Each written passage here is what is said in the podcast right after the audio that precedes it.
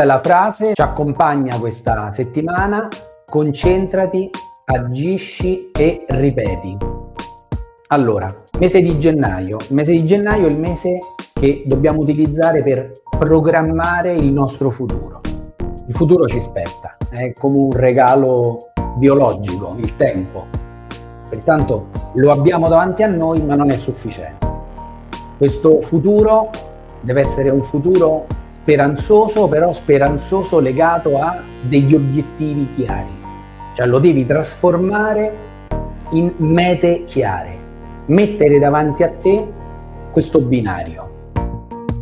Abbiamo studiato, abbiamo visto che il cervello ha bisogno prima di capire, di vedere, di immaginare. L'abbiamo fatto nel mese di novembre con la pianificazione. Adesso lo trasformiamo in passi, mete chiare ad un anno per il concetto per il mondo del, del lavoro, facciamo degli obiettivi a un anno, a corto.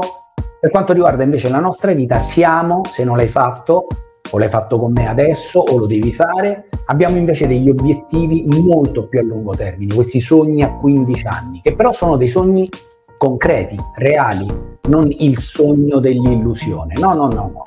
Cioè, con l'emisfero sinistro abbiamo creato, creiamo questa, questa linea davanti a noi, scriviamo i nostri obiettivi, li devi scrivere, li devi rileggere tutti i giorni, abbiamo l'agenda proprio per questo, che ci aiuta a ricordare quello che abbiamo promesso a noi stessi di fare. Pertanto i due ingredienti affinché questo futuro non sia un futuro vano sono gli obiettivi chiari, dobbiamo avere degli obiettivi chiari, secondo elemento è l'energia, la motivazione.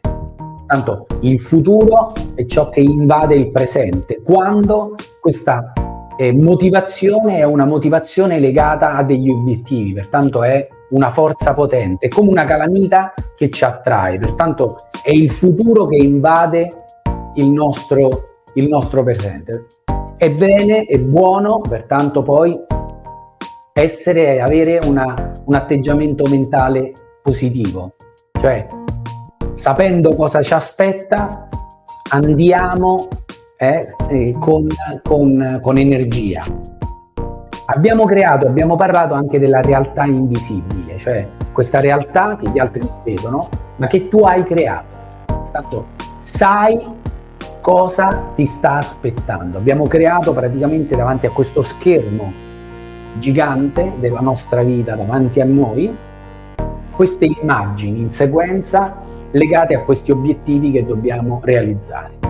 Pertanto ti saluto, ti do diciamo, il, il, il, il saluto per questa settimana con queste due frasi, di cui una già abbiamo studiato e pensato qualche settimana fa, e cioè meglio fare sbagliandoci, perciò fai e sbaglia, piuttosto che non fare per la paura di sbagliare. Il cervello ha, ha bisogno di sbagliare.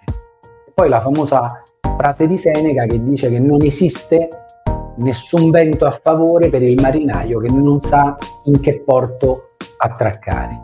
Pertanto facciamo, concentrati, fai e ripeti. Con l'inizio di questa nuova settimana e continuiamo con le nostre tappe delle pillole del gigante. Il corso, lo dico in diretta, il corso previsto per il primo di febbraio per motivi di logistica lo spostiamo a un mese, pertanto probabilmente lo faremo ai primi di marzo. Se ti interessa questa attività di coaching, di allenamento, puoi rispondermi, scrivermi in, in tutti i miei social oppure mandarmi un'email a training, training chiocciolina